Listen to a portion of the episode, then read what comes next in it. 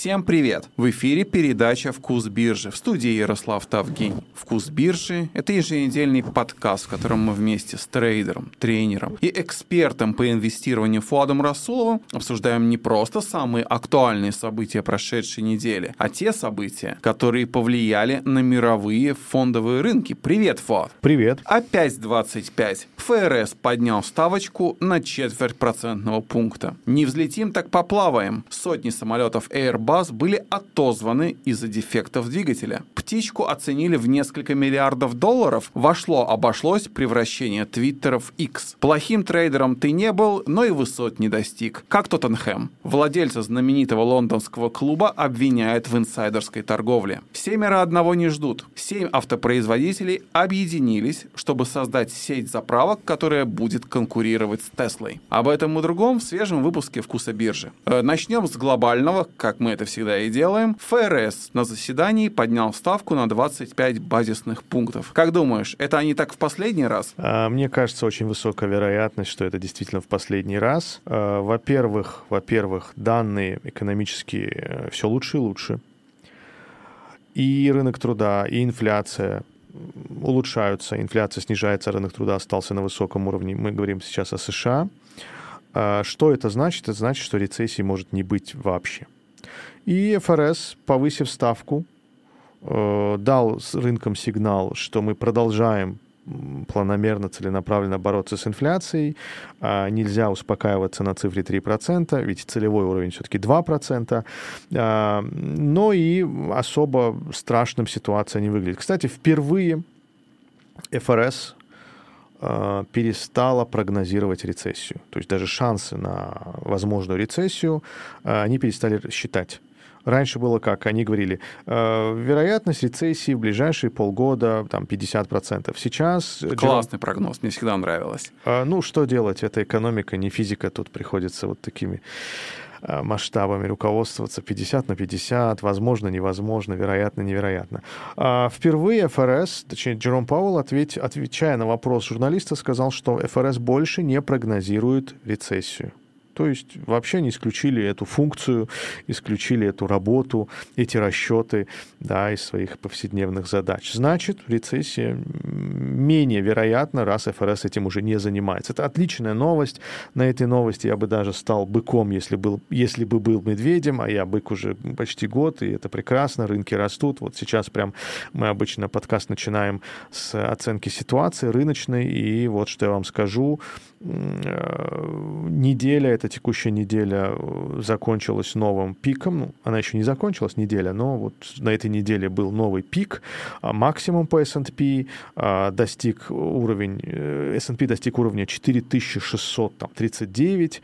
А, напомню, что еще год назад, осенью 22 года, было 3500 вот, существенно прибавил. Но он далек еще от пиков, а, где-то несколько процентов отделяет S&P от исторического пика, который был достигнут в конце 21 в начале 22 года. А, но тренд вверх, и он все усиливается, усиливается. У медведей э, все хуже и хуже в портфелях. Я часто читаю комментарии где-то в телеграм-каналах, а, что держимся, ждем коррекции, вот никак не дождутся. Так что ФРС дал несколько важных нам сигналов. Первое, э, они отказываются вообще рассчитывать вероятность рецессии, потому что это не самое важное, не самое вероятное. Второе, все зависит от данных, которые будут поступать. Смотрите, следующее заседание ФРС будет в сентябре. До сентября целых два месяца, 54 дня. За 54 дня мы получим два раза данные по рынку труда в США и два раза данные по инфляции в США. А, это очень много да, разных индикаторов, экономических данных, которые могут изменить ситуацию. Поэтому а, Джером Пауэлл сейчас четко никому ничего не скажет, и он не сказал ничего, на все вопросы отвечал. Данные покажут, данные дадут нам понимание и, и знания. Но а, по счет, насчет банковского сектора, по поводу банковского сектора он был оптимистичен, заявил, заявил, что никаких проблем сейчас нет, банки продолжают пользоваться дисконтным окном ФРС, это, ФРС на это их да, мотивирует, стимулирует. А, там слияния какие-то были на этой неделе, покупка. А без стимулирования банки не справляются? Он об этом не говорил. Я думаю, справляются уже. Ну, вот в марте были проблемы. Но проблемы были в другой плоскости, и я бы даже не назвал это чем-то глобальным. Вот помнишь, мы говорили, ты даже задал вопрос, а, насколько это кризис, насколько он похож на 2008, будет ли все плохо. Я сказал, что так не думаю. Все пройдет, все проходит, и это пройдет. И действительно прошло. А, все армагеддонские прогнозы, масса аналитиков писала, что, ой, 2008 повторится, вот он уже повторяется, мы увидим Майкл Бьюри написал, что, кажется, мы на этой неделе увидим новый Enron. Да, Enron — это банкрот, компания банкрот э, в конце 90-х, в начале нулевых. Так что все, все обошлось. Я думаю, э, в сентябре ФРС, посмотрев на все данные, которые выйдут до сентября, примет решение. Если инфляция продолжит свое снижение, пускай даже медленными темпами, ничего страшного, а ФРС не пойдет на повышение, сохранит ставку, если рынок труда будет стабилен или даже слегка будет подрастать, а может даже и падать, не проблема. Там такие цифры хорошие, что вообще не проблема. А, и с очень высокой вероятностью можно сказать, ставка на самом пике. Но плохая новость в том, что снижение ждать не стоит в ближайшее время. Джером Пауэлл сказал про 2025 год. В 2023 точно не будет снижения, Возможно, в 24-м, если ситуация будет очень хорошей. То есть полтора года ФРС планирует ничего не делать? Э, ну, я бы не сказал это... Я бы не назвал это ничего не деланием. Скорее всего, мониторить, пристально следить, держать ставку на текущем уровне, плюс-минус 0,25, присматриваться, потому что эти уровни пиковые, дно и, и минимумы и максимумы очень важные уровни, да, там, где развороты могут произойти, это очень ответственные моменты, и чтобы ситуация не была похожей на 2015 год, когда подняли, а потом передумали и долго сохраняли, а, скорее всего, ФРС, да, какое-то время будет присматриваться. И я думаю, изменить свое решение ФРС, ну то есть понизить ставку раньше, чем он обещал, в 25-м, может только очень хорошая инфляция и плохой рынок труда. То есть инфляцию победили, но началась небольшая проблема с рынком труда. Пока, на это, пока не похоже, что будет так.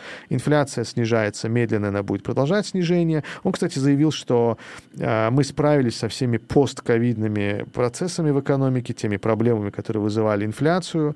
Э, и вот я думаю, резюмирую, да, так. Все очень даже неплохо. Рынок, биржи получили свой сигнал.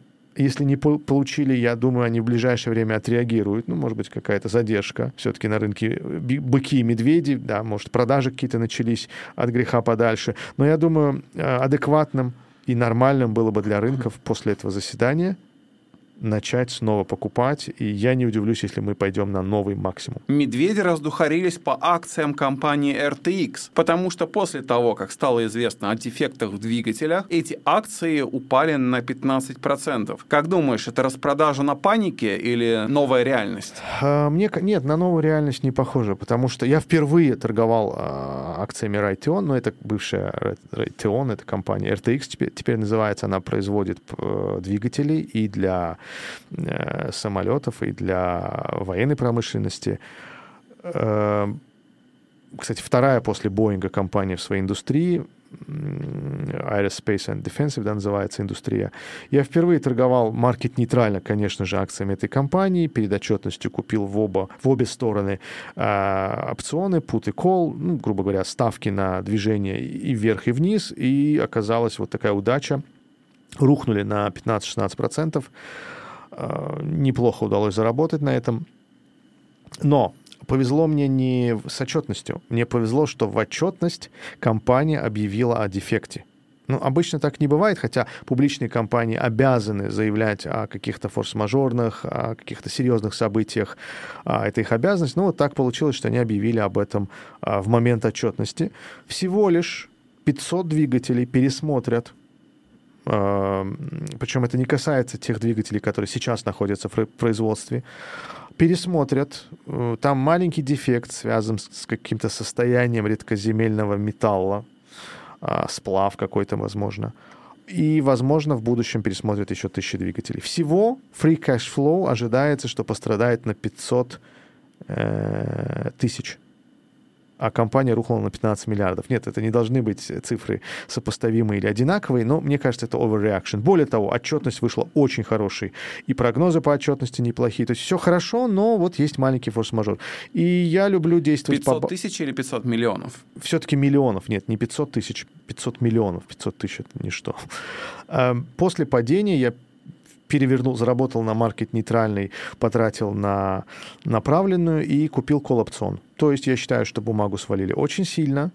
Э, это всего лишь как бывает в автомобильной индустрии, отзывают автомобили, какой-то дефект находят там в управлении, в двигателе, еще в чем-то, но это не так сильно влияет обычно на акции автомобилестроителей.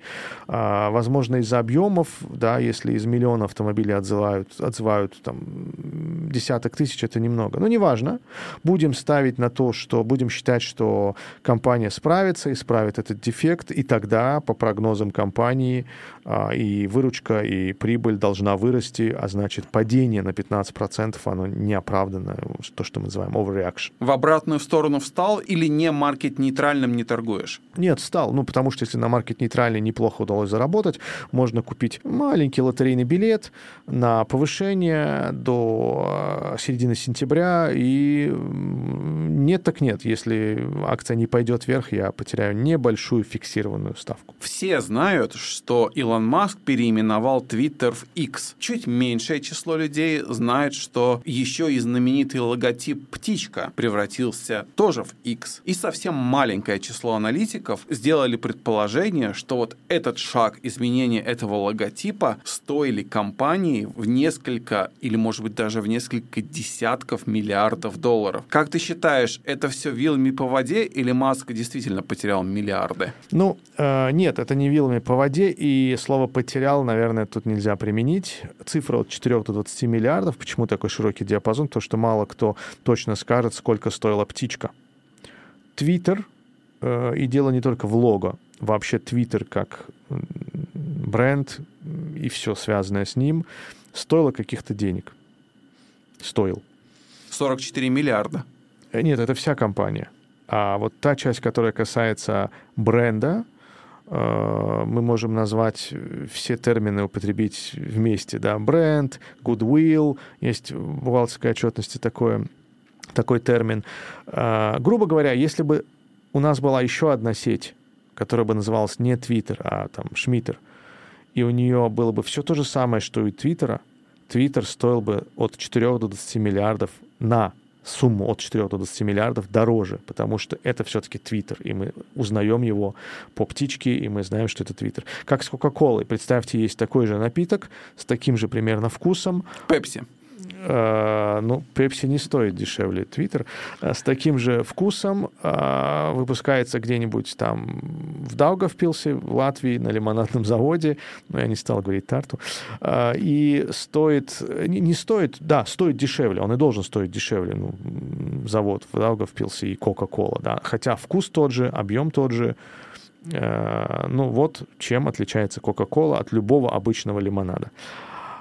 То же самое здесь. Твиттер за долгие годы, сколько уже, с 2006 года, да, первый твит Джеком Дорси был написан в 2006 году. Кстати, этот твит, за который кто-то заплатил 2,9 миллионов долларов, сейчас стоит 40 долларов.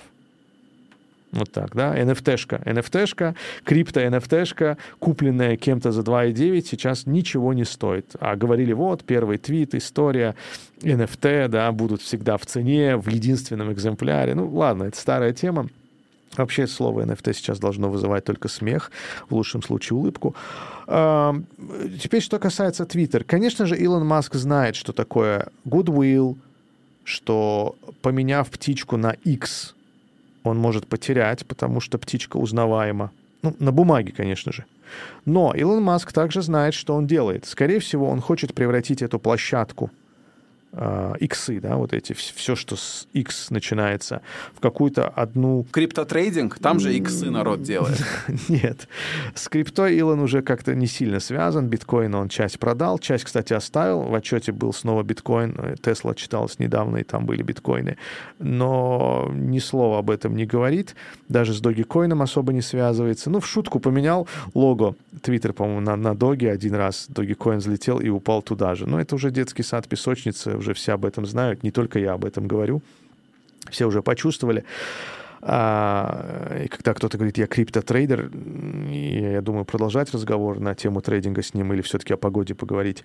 Так вот, у Илона Маска грандиозные планы, скорее всего. Он хочет сделать большую платформу наподобие, допустим, китайской, да, WeChat. Там и оплаты, там и чат, и соцсеть, и, и все-все-все. И ему все равно, как это будет называться. И раз уж у него... Кстати, говорят, Microsoft тоже запатентовал X э, для применения в финтехе. Там e-commerce, финтех. И... А почему не весь алфавит? Э, ну, дорого, видимо. Э, и еще одна компания, по Мета, да, запатентовала уже в social network, в соцсетях. Только я не понимаю, как смог Илон Маск занять букву X. У него тоже все-таки соцсеть. Ну ладно, пускай разбираются. Э, но, скорее всего, Илон Маск, Илону Маску не нужен отдельно Твиттер и отдельно платформа, сеть глобальная, что-то с X, да, ему нужно все объединить в одно, и ему все равно, сколько он потеряет, э, сойдя с Твиттера и вскочив на X лого, да, потому что все это будет в единой платформе. И, и не может быть так, чтобы в этой единой платформе, только потому что Твиттеру там 20 лет, э, какой-то продукт оставаться с птичкой. Вот он и объединил. Поэтому, конечно же, Илон Маск об этом знает, в курсе и не считает это какой-то ошибкой. А, просто у него глобальная цель. Все будет под одним лого, под одним брендом, в одной платформе и, скорее всего, будет как один продукт. Мы не знаем пока, пока какой, чем он будет заниматься, чем может быть полезен, кроме как а, соцсеть. Но посмотрим. Я уверен, что Илон Маск э, имеет грандиознейший план. Британский миллиардер Джон Льюис, которого связывают с владением Тоттенхэмом, не чем-нибудь, а Тоттенхэмом, его США обвиняют в инсайдерской торговле. У меня вопрос, зачем миллиардерам еще инсайдерски чего-то там подторговывать? А, знаешь, когда я прочитал эту новость, я подумал, ну, бывает, старик где-то лишнего, да, сказал, похвастался э, перед коллегами, э, там еще, кстати, были какие-то романтические э, связи. Э, то есть он похвастался не просто перед коллегами, друзьями, связанными с его бизнесом людьми, он там какие-то были... В общем, ищите женщину, наверное. Так вот, э, да, это странно. Э, человек опытный, миллиардер, и новость все-таки гласит о том, что это не просто проболтался, это не просто бла-бла-бла случайное, потому что э, они успели заработать миллионы на инсайдерской торговле, связанной с клиническими испытаниями. А это не просто бла-бла-бла, да. А, может, даже десятки миллионов. Сейчас я новость не помню, но вот какая-то была очень большая а, цифра что могу сказать? Обычно э, по инсайдерской торговле ловят э, дельцов с Уолл-стрит каких-то работников брокерских компаний, инвесткомпаний. А, даже есть такое понятие «китайская стена» да, в инвесткомпаниях, когда аналитики и трейдеры сидят раздельно и не общаются друг с другом, чтобы не сливать друг другу, не, не, не, не объединяться в какие-то трейдерские союзы инсайдерские. А, но тут э, человек такого уровня не знаю, хочется верить, что он всего лишь проболтался, и людям удалось заработать, что дурных намерений не было. Человеку 86 лет, а, владелец Тоттенхэм. Но неважно, закон есть закон. Его, кстати, взяли американцы, ну, то есть уголовное дело завели а, в США. А, видимо, компания торгуется на американских биржах. Посмотрим, чем это закончится. Я не помню, чтобы какие-то крупные, серьезные люди, миллиардеры были связаны с инсайдерской торговлей, кроме Илона Маска. Э, ну, он постоянный, э, так сказать, э, фигурант разных дел, судебных. То твит написал, как там была фраза? Fund insecures? Да, ровно, ровно так, так она звучала. Посмотрим, чем это закончится. Сильные адвокаты, возможно, как-то докажут, что человек не специально, но не знаю. Все зависит от состава и деталей да, уголовного дела. Но вот такое громкое. Кстати, Я видел только на Bloomberg э, обычно такие громкие дела, о них на, трубят на каждом углу, из каждого утюга, но вот в этот раз... Может быть, в Британии это громкий скандал, потому что человек все-таки... Может, потому что Тоттенхэм не на очень высоком месте А я не знаю, на каком месте. На каком месте? Внизу где-то, да? Не знаю. Как обычно у Тоттенхэма. Не внизу, но и не чемпион. А, окей, ну ты разбираешься в футболе, я не слежу. А, будем следить за этим делом. Э, американцы завели уголовное дело об инсайдерском инсайдерской торговли на Джо Луиса. А, это владелец Тоттенхэм. Инсайдерская торговля касается э, клинических испытаний, скорее всего, это фарма, да, компания, а, и это уже не шутки. А инсайдерская торговля, это вообще в последнее время является актуальной темой? Это считается там проблемой, бичом? Или это вот такие вот редкие случаи? Нет, это никогда не было чем-то редким, то есть не проблемным. А, так много инсайдерских дел заводят, что поток не иссякает, проблема не рассасывается. Как бы регуляцию не меняли, не ужесточали, а, чтобы не вводили от, там, не знаю, GDPR и заканчивая чем угодно, а, ну, GDPR в Европе, не в Америке. Мне кажется, проблема инсайдерской торговли, она актуальна, она вечна. Но представь себе, ты знаешь что-то, буквально две цифры или одну цифру, EPS, earnings per share, ты знаешь цифру, а, отчет компании, какой-то небольшой компании, где ты связан, или твой брат, родственник, а, девушка, кто-то связаны, и они или проболтались, или целенаправленно тебе об этом сообщили, или ты сам там работаешь. И зная эту цифру на несколько часов раньше других, других людей, ты можешь заработать ну, неограниченные какие-то большие цифры, большие суммы не каждый устоит, не каждого остановит э, большой срок. Более того, люди думают, что никто не узнает. А бывают ли случаи, когда случайно, ну вот говорливый ты? Э, честно говоря, ты так спрашиваешь, как будто я прокурор окружного суда э, штата Нью-Йорк. Эм, ты не пересмотрел сериал, не посмотрел сериал «Миллиарды», а я его пересматриваю уже в который раз.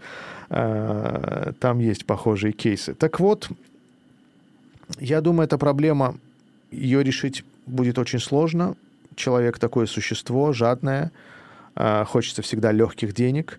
И вот почему в Америке сроки огромные, просто большущие сроки на инсайдер. За убийство можно выйти по УДО, да, грубо говоря, а вот за инсайдерскую торговлю человек будет сидеть 20-25 лет, а то и пожизненно. А я даже не говорю про мошенничество, просто про инсайдерскую торговлю, потому что мошенничество, вот Медов, да, он, по пожизненный дали, или 59, большой срок дали, но он, по не выдержал. А, что еще я могу сказать? Кстати, ты говоришь, насколько это проблема.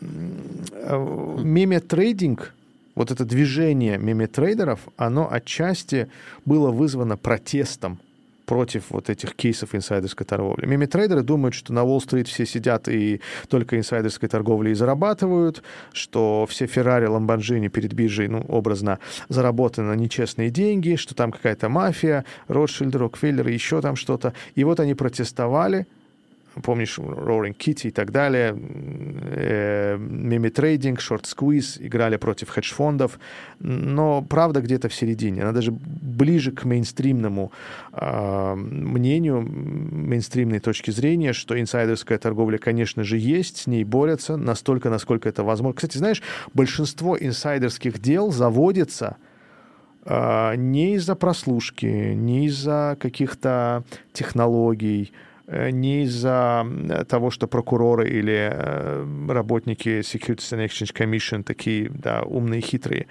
а из-за наводок, ну, как по-русски это называют, стучать, да, а, абсолютное большинство дел было заведено, потому что сосед или коллега или еще кто-то настучал на другого. Ну, настучал плохое слово, на самом деле это гражданская такая сознательность, это совковыми выражениями не будем говорить, это осознанный да, звонок э, в органы, потому что э, украв с рынка, человек ворует у миллионов трейдеров, честных трейдеров, которые рискуют своими деньгами. Украв у рынка, имея какую-то информацию, человек просто является преступником, нарушает закон. Да. Есть правила, запрещающие этим людям, их называют инсайдеры.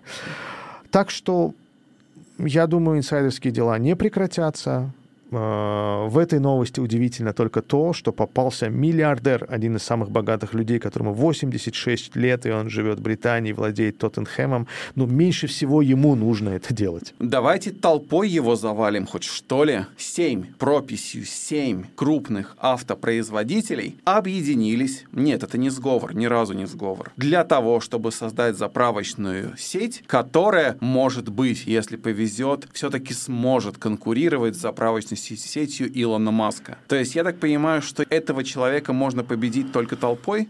Получается так. Ну, ты, наверное, сговор с иронией сказал. Я бы не иронизировал на эту тему. А, действительно, с Теслой сейчас справиться можно только собравшись, объединившись. И вот тут General Motors, BMW, Honda, Hyundai, Kia, Mercedes, еще одна компания. Долго их всех перечислять, хотя я шесть уже перечислил. Ладно, признаюсь, я просто логотип не узнал. Какая-то... А, это компания, которая под э, тикером STLA торгуется. Многие, наверное, не знают такой неизвестный тикер. А Stellantis — это компания, которая владеет э, несколькими бренд, брендами. Ну, например, Chrysler, да, Alfa Romeo — это все Stellantis, Citroёn. Fiat там, да. Так вот, все они объединились. То есть, как ты понимаешь, брендов тут еще больше. А автопроизводителей 7, а марок автомобилей еще больше. Объединились, чтобы создать сеть, которая будет, ну, не то чтобы конкурировать, да, альтернатива э, сети заправок, зарядок, да, так скажем, Теслы. Причем General Motors из этого списка, она уже с Tesla заключила договор э, наряду с Фордом, еще парой компаний, они э, вошли в сетку Tesla. То есть теперь автомобили General Motors и э, Ford можно заряжать э, в заправках Tesla. И вот General Motors теперь уже на стороне, да, не знаю, насколько это честно, э, формирует такой альянс. Для электромобилей, для индустрии это прекрасная новость, просто шикарная новость. Объединились несколько автопроизводителей, причем не, не американских даже большей частью, да, BMW, Mercedes, Honda, Hyundai, Kia, а, чтобы строить в США сеть. А, и чем больше заправок, тем лучше владельцам электромобилей. Э, что могу сказать? Акции Тесла не выросли, но и не сильно упали. Да, для Тесла это все-таки какой-то удар в спину. А, но, опять же, если в индустрии, если на дорогах, если в стране а, огромное количество заправок, то количество автомобилей, электромобилей – будет покупаться, э, количество электромобилей в стране будет расти, а, потребитель с большей охотой, большей уверенностью будет покупать электромобиль. Почему бы им тогда не добавить восьмую компанию, сам понимаешь, какую? Теслу? А, не уверен, что Тесла хочет этого, потому что мы не знаем, на каких условиях Тесла впустила General Motors и Ford.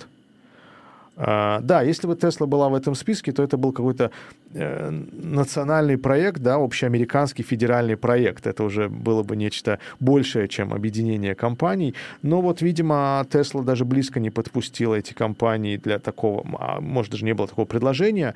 Э, так что придется вот жить в таком мире двух сетей заправок э, Теслы и всех остальных. Ну, две партии есть, республиканская и демократическая, будет две заправки.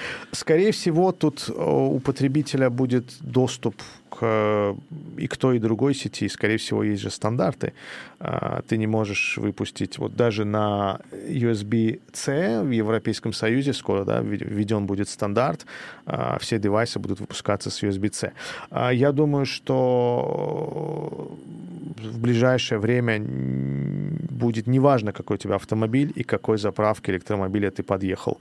Ты сможешь зарядить свой автомобиль на любой... Вопрос будет просто цены, может быть, да, там стоимости киловатта или там каких-то экосистемных продуктов, которые тебе доступны с этой зарядкой, ну, вот максимум, потому что, наверное, неправильно иметь разные зарядки на разных заправках. А если мы уж так много посвятили времени Илону Маску, давай чуть-чуть о его конкурентах хоть так же поговорим. Насколько я понимаю, они там поотчитывались потихонечку. Мета, Microsoft, как у них дела? Э, знаешь, все три отчета просто прекрасны. Вот я смотрю данные, например, Microsoft – оборот ожидали 55,5, вышло 56,2.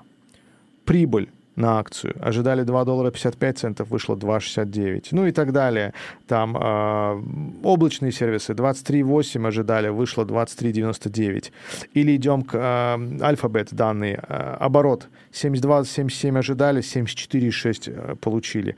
1,32 доллара на акцию прибыли. Ожидали, 1,44 получили. А, но Мета вчера читалась, там тоже э, все очень хорошо. 32 против 31, да, оборот, 2,92 прибыль против 2,98. Э, так вот, э, интересно то, что Alphabet, Google и Мета на таких хороших данных взлетели на 6-7% примерно в среднем, а Microsoft упал. Я думаю, Microsoft упал ввиду усталости рынка. Microsoft долго рос. Например, Google все еще далек от своих пиков, а Microsoft на новых максимумах. А компания Meta тоже где-то на, дай быстро пробью, где-то на пиках, на новых 307, да, давай посмотрим, или это близко к пикам. А вот если взять monthly график, близко, близко к максимуму. Кстати, если взять график, месячный график компании Meta, то мы увидим раз, два, три, четыре, пять, шесть, семь, восемь, девятую свечку подряд, девятый месяц подряд роста. Вот просто череда зеленых свечек а, вверх куда-то летит. У японцев, кстати, есть такая фигура, она называется желудок, наполненный на 80%. Так и называется. Э, Образно. Да, считается, что если мы видим на графике на дейли, на дневном, а еще лучше на weekly или на monthly, 8 и более свечек подряд растущих, то ждите разворота. Не на восьмой, так на девятый, не на девятый, так на десятый. То есть наблюдения показывают, что больше, чем 8 свечек подряд – Э, очень редкие случаи, да, заканчивались э, девятой свечкой, а если уж наступила девятая, то, скорее всего, где-то близко коррекция. Ну, так думают японцы. Что я могу сказать? Да, действительно, Microsoft на новых максимумах, и э, инвесторы, спекулянты поспешили зафиксироваться, хоть и данные неплохие. Сейчас рынком все еще движет искусственный интеллект, фактор искусственного интеллекта. А мы помним, как Илон Маск заявил, что спасибо компании NVIDIA поставляет нам столько, сколько может, но нам нужно больше, поэтому мы строим компьютер Dojo. Так что искусственный интеллект все еще горячая тема, и не только Meta, а, Amazon, э, Alphabet и Microsoft этим занимаются. Этим занимается огромное количество компаний, мелких, средних. И в ближайшее время, я думаю, эта тема будет оставаться горячей. И, конечно же, компания Microsoft является, так скажем, бенефициаром, выгодополучателем от всего этого шума, потому что вложили, вложилась в свое время в OpenAI и в чат GPT. А, так что произошло, наверное, такое непонятное для новичка, но понятное для опытного э, трейдера-инвестора ситуация, когда э, на хорошей отчетности одну компанию зафиксировали, продали ее акции, она немножко упала, э, а другие компании, наоборот, взлетели, потому что, знаешь, на конференц-колл, когда выходит отчетность, глава компании выступает, да, на конференц-колл 59 раз употребили слово AI. Речь идет о конференц-колл компании Meta. 59 раз. А, хотя были и большие цифры. По-моему, у Google однажды эта цифра была 72 или что-то такое. Так что вот так. Я бы к Microsoft присматривался. Мне кажется, это хороший шанс. Не на уровне 333, так где-нибудь на 300 а, прикупить хорошую, стабильную компанию, которая а, идет в ногу со временем и имеет все шансы, как NVIDIA, повторить путь NVIDIA. Это был «Вкус биржи». В эфире Ярослав Тавгень, а также трейдер, тренер и эксперт по инвестированию Фуат Расулов. Мы говорили о... О, мы говорили и о японских свечках, и об Илоне Маске, и о много-много-много чем другом. Перемотайте, если вдруг вы каким-то образом здесь оказались, и послушайте. И подписывайтесь на аккаунты на подкаст-платформах, на Apple Podcast, Simplecast, Player FM, Google Podcast, Spotify и другие других. Слушайте, комментируйте, ставьте нам оценки. Мы всем рады. Спасибо. Спасибо. Удачи на рынках.